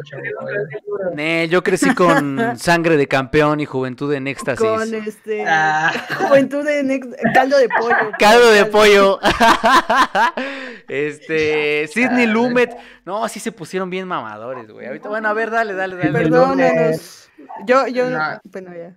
Pues Dale. mira, principalmente creo que es eh, de los pocos directores que también cayó en mucha influencia en mí, pero creo que su película de la, la más reconocida, podría decir, es Network, y creo que es una película que- con un guion de Patty, de Patty Chayefsky, este, que, que es casi nada, o sea, es- esta película habla sobre, este, se enfoca muchísimo en cómo los medios de comunicación y este tienen esta influencia este masiva eh, y te ponen esta idea de la caja este tonta, ¿no? Como le, solían llamar a la televisión. Y creo que es muy adelantada su época.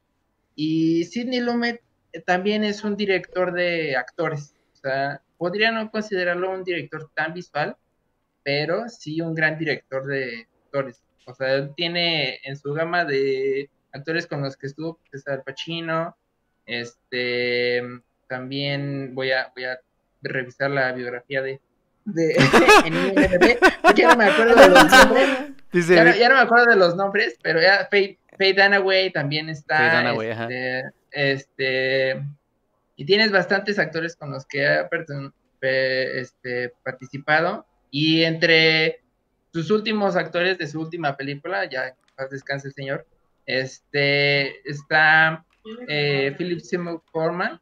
Es-.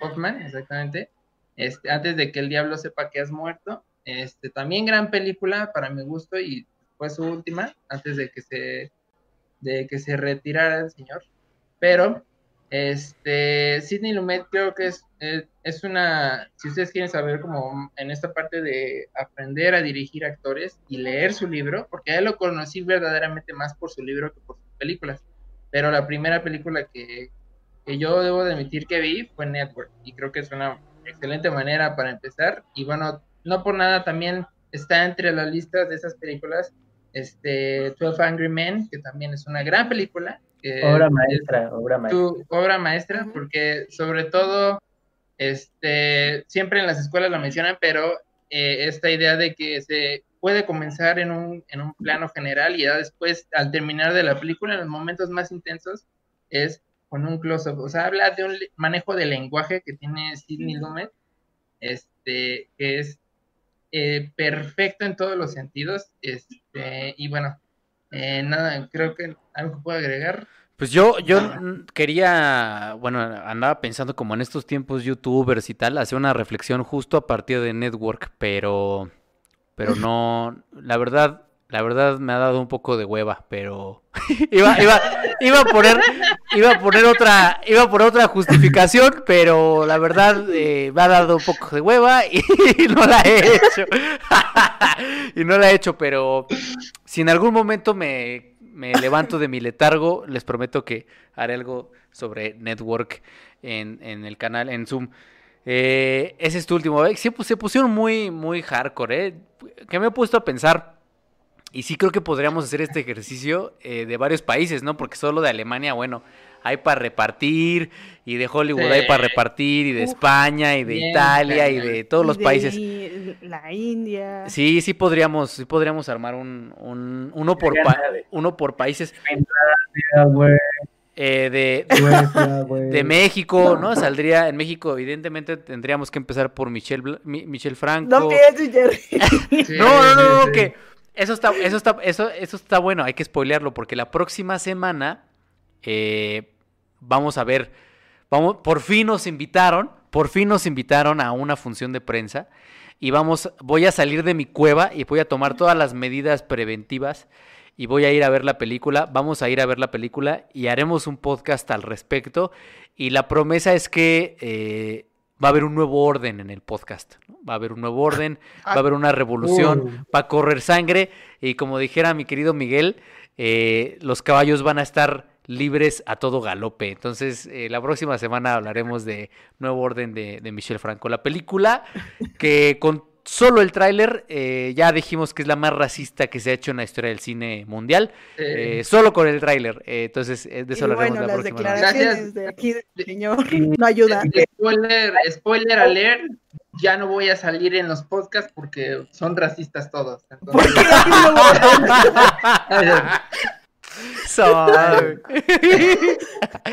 Ey, Este, Vic lo dijo, ¿eh? Vic no- lo dijo para que luego no nos anden molestando. Y además desató una nueva tendencia a hacer críticas del tráiler, o sea, ya este No, ya existía, pero sí, Exacto. sí, de digamos, crítica, o sea, Sí, justo, ya Vaya. existía, ya existía, pero los críticos de hoy critican con base en sospechas, con base en, en sensaciones de lo que nos deja el tráiler, ¿no? Eh, pero bueno, hablaremos de esa película. Y eh, mi último director, pa- pa- o sea, para allá, ahí me voy a ver más básico todavía y ya me vale.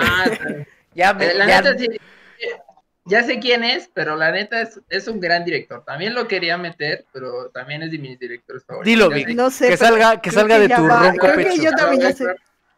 Estoy seguro que estás hablando de. Cuando mencionaste Spider-Man, dije Sam Raimi a quien va a mencionar. Claro, sí, sí, sí. Obviamente. Pero quién sabe, a lo mejor. Iba a decir Claro. Mark Webb y 500 días con él. No, no es Ah, cierto. Oye, oye, acabo de quedar como un payaso. Ah, este, obviamente, Todd Phillips. eh, obviamente. No, no, no, no, ya, la, la verdad, la verdad, la verdad. Sam Raimi, o sea, otro director que. O, o sea, me, me vuelvo a lo mismo, ¿no? Esas trayectorias que empiezan con, con una filmografía que es independiente y que parece que va a ser independiente y de serie B y tal, pero terminan haciendo cosas bien interesantes dentro del sistema industrial. Él empieza con, con varios cortometrajes que hace con sus amigos en la secundaria, entre los que se encontraba Bruce Campbell y este Robert Tappert, que era su productor. Y, y él, eh, bien interesante cómo a él le gustaban mucho los tres chiflados, pero quería hacer cine de terror. Y entonces solo, solo un director que, que estaba profundamente influenciado por los tres chiflados que quería hacer cine de terror, le, le salen cosas como Evil Dead. Y entonces está bien, bien para el trayecto que es una especie como de modelo primigenio de crowdfunding, ir de casa en casa, eh, juntando dinero y logra juntar la cantidad de 60 mil dólares y con esos 60 mil dólares se avienta a hacer Evil Dead y hace una chulada, ¿no? Eh, De entrada es una chulada en la que ya empieza a innovar porque él quería hacer una especie como de, de una cámara espíritu y la, la monta sobre un volante y hace este movimiento hiper extraño que es una especie de steadicam eh, y bueno, hace, una, hace un peliculón. Y luego hace, eh, hace Evil Dead 2 que básicamente es Evil Dead 1 pero con dinero. Y ahí se vuelve loco, ¿no? Ahí tienes una película de terror fársico en donde la rompe y luego viene ya la tercera la tercera entrega que es Army of Death y es una chulada, ¿no? Y luego ya viene esa época de, de industria Transición. en donde yo, yo, yo creo que, y, y- y sí lo creo y, y- y soy ferviente de esto, la trilogía de Spider-Man de Raimi está al mismo nivel y por momentos en un nivel más alto que la trilogía de, de Dark Knight de Christopher Nolan. Eh, Al final, desafortunadamente, las terceras partes de cada una son muy malas. O sea, tanto la tercera como de Dark, de Dark Knight como la tercera de Spider-Man son muy malas. Pero tiene Army of Darkness, Army of Darkness, gracias, gracias por, por corregirme, es Army, Army of Darkness, la tercera parte de Evil Dead. Pero en, las, en la Spider-Man 2, güey, es, eh, es Sam Raimi en su máxima expresión, güey. O sea, es- esa secuencia, y siempre, siempre, siempre la tengo en la, así, en la cabeza y en el corazón. Esa secuencia donde le quieren cortar los tentáculos al Doctor Octopus güey, Y mata horror. a todos los, a todos los doctores. Eso es, ¿no? eso es Evil Dead, güey. Eso es Evil Dead, güey. O sea, Eh, eh, así.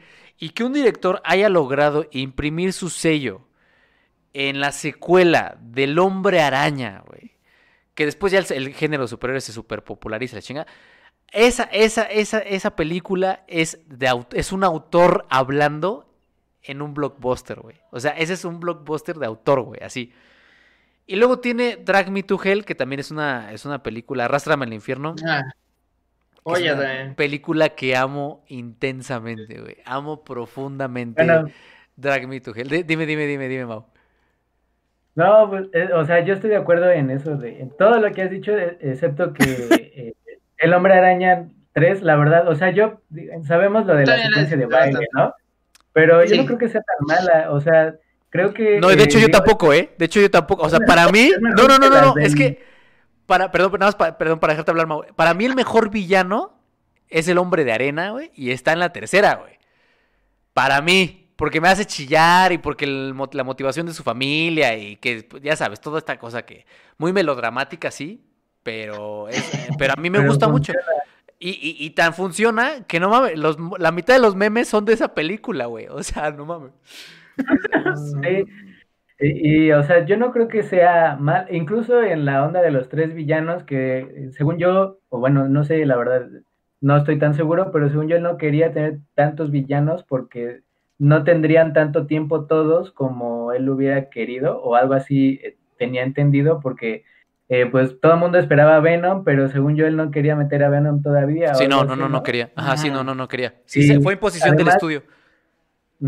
exacto, y bueno, lo único que... Como sí, que, este, ajá, exacto. Digo, es que eh, en ese género, la verdad, vas a tener que ceder en algunas cosas. Digo, siempre va a haber alguna legión de personas sin mucho que hacer que van a empezar a decir que quieren a tal o a cual y así, y y el estudio, pues por ganar más lana, pues vas a tener que, ceder, ¿no? Si es que quieres mantener el contrato que, ya firmaste.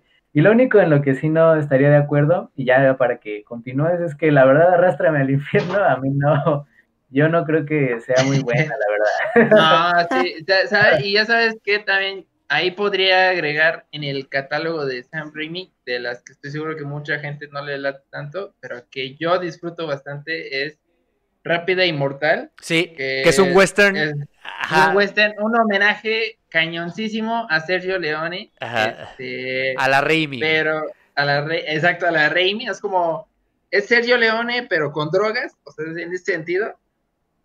Pero lo hace, a mí yo la disfruto bastante, sobre todo porque fue la segunda película que conocí a Leonardo DiCaprio, y un jovencísimo Leonardo DiCaprio, creo que fue, ocurrió antes de de Titanic, o sea, antes de que tuviera este quitazo enorme, pero este sí, Rápido y Mortal también es una película que podría agregar en el catálogo de Sam Raimi.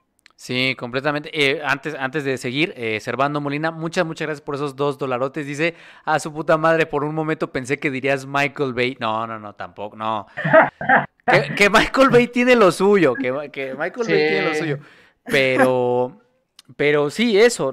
Eh, y, concuerdo, Arrastrame al infierno no es su película más, más brillante, pero sí lo siento como que estaba esa, porque es la, siguiente película que hace después de cerrar la trilogía y lo siento liberado, ¿no? Lo siento liberado. Eh, ya él ya está, ya es como de, sí, me, me impusieron esto, eh, ni modo, ya no pudo hacer la cuarta porque iban a ser cuatro de Spider-Man. Ya no hizo la cuarta y, se va a Drag Me to Hell. Y a mí, a mí me gusta, me gusta que sea tan, tan fársico, que sean tan los tres chiflados. Eso es, eso es lo que amo de, él.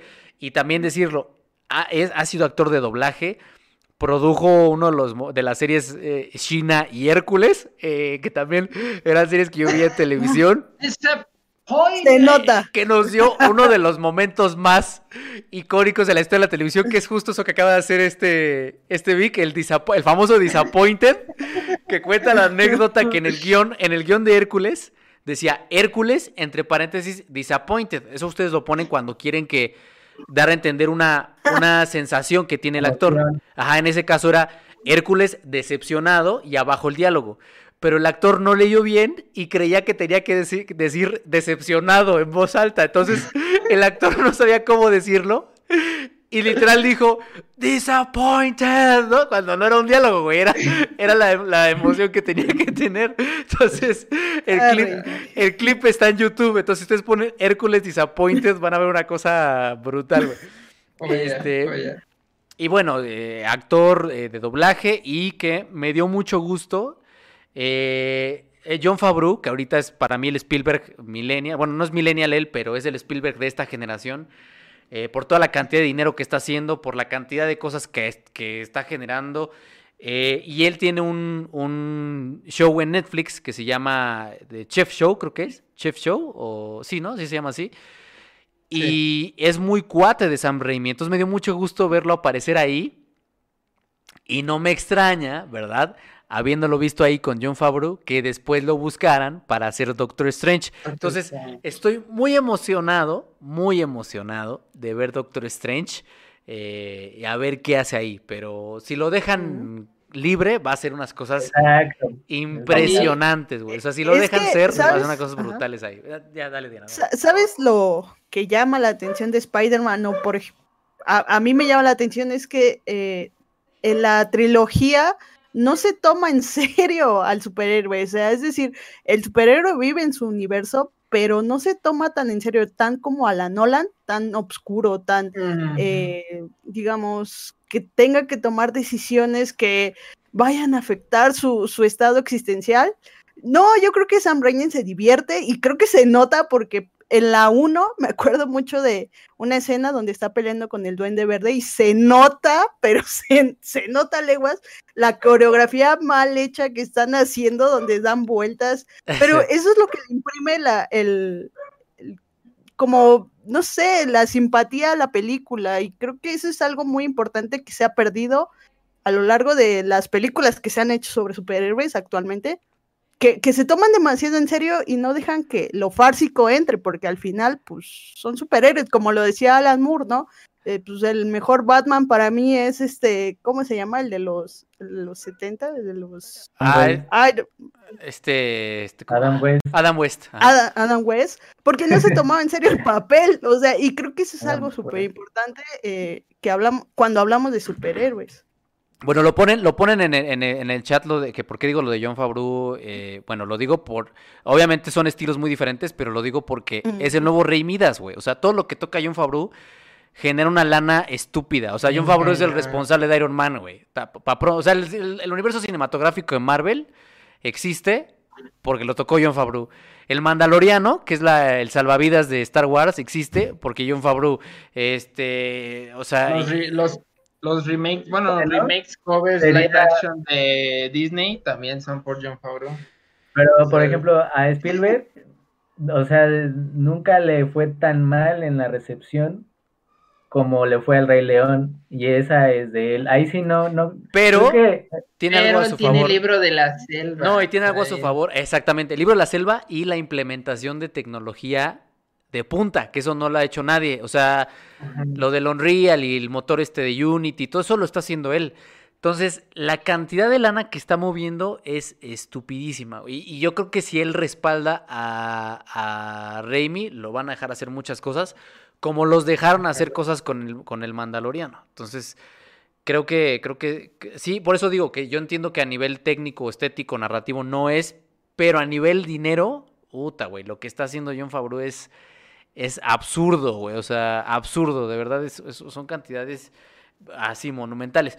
Y les, les pregunto, porque lo, pone aquí Andrés Osvaldo Coca Reina. Muchas, muchas gracias, Andrés, por ese super chat. 40 pesotes. Gracias. ¿Qué opinan de James Gunn y Suicide Squad? James uh... mucho más competente que tiene más competencia en dos dedos que el otro güey. Entonces, este, el otro güey? no, es que, es que la otra película eh, de verdad creo que he visto pocas películas tan malas con tanto dinero. O sea, es, es absurdo el nivel de poca planeación que hubo en esa película, que además ganó un Oscar. Entonces, este, mm. yo creo, yo la verdad creo que, o sea, James Gunn a mí no me encanta particularmente Los Guardianes de la Galaxia, pero creo que sí eh, tiene, es un director mucho más competente en el sentido de que le puedes encargar algo y sabes que va a salir bien. O sea, es un buen... Eh, yo creo que hay, hay directores que hacen y hay directores que crean y a él le puedes encargar para que haga. Y yo creo que necesariamente por eso ya está en otro nivel eh, se le va, la película sí va a quedar en otro nivel que, pues, que la anterior, ¿no? Digo, no es tampoco como que sea tan difícil. No, y yo, y yo, nada más para, para aportar como esto, yo no creo que sea un gran director. Y para muestra, eh, antes de. Antes de, de Suicide Squad, de Los Guardianes, no, a ver, díganme una película de James Gunn. Es decir, eh, lo, lo, que, lo que él tiene, un gran fan del cómic. Y creo que su gran acierto con los Guardianes, porque miren, eh, eh, los Guardianes tenía algo bien, bien interesante, que es, tenía, no tenía nada que ganar, o sea, tenía todo que perder, pues, porque son, eran héroes desconocidos, güey. Entonces le, le, dijeron, mira, tú haz lo que tú quieras, y creo que hizo algo muy interesante, la selección del soundtrack. Eso le ayudó un chingo. El soundtrack le ayudó un montón, güey. Porque la película en sí a mí no, me, no se me hace tan destacada, güey. O sea, se, No, me yo hace, tampoco. se me hace medio Ah, lenta en su construcción y se tarda un buen en arrancar, güey. y- es decir, se me hace muy, muy, muy, muy, muy, muy lenta y no, no, no tan dinámica, pero tiene un muy buen soundtrack. Eh, de ahí en fuera, se me hace un director muy normalito, ¿no? Entonces, pues Suicide. Squad eh, tampoco, la, tampoco tiene nada que perder.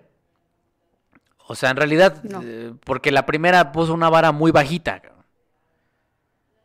Y, o sea, te digo, él es, yo la verdad lo pondría, eh, tal vez eh, no con la, la confianza que le tienen su, las empresas que le ponen, porque la verdad es que no, como por ejemplo a John Favreau que tiene la confianza de Disney, o sea, de Disney en general, no de Marvel, sino de Disney, para eh, establecer los proyectos.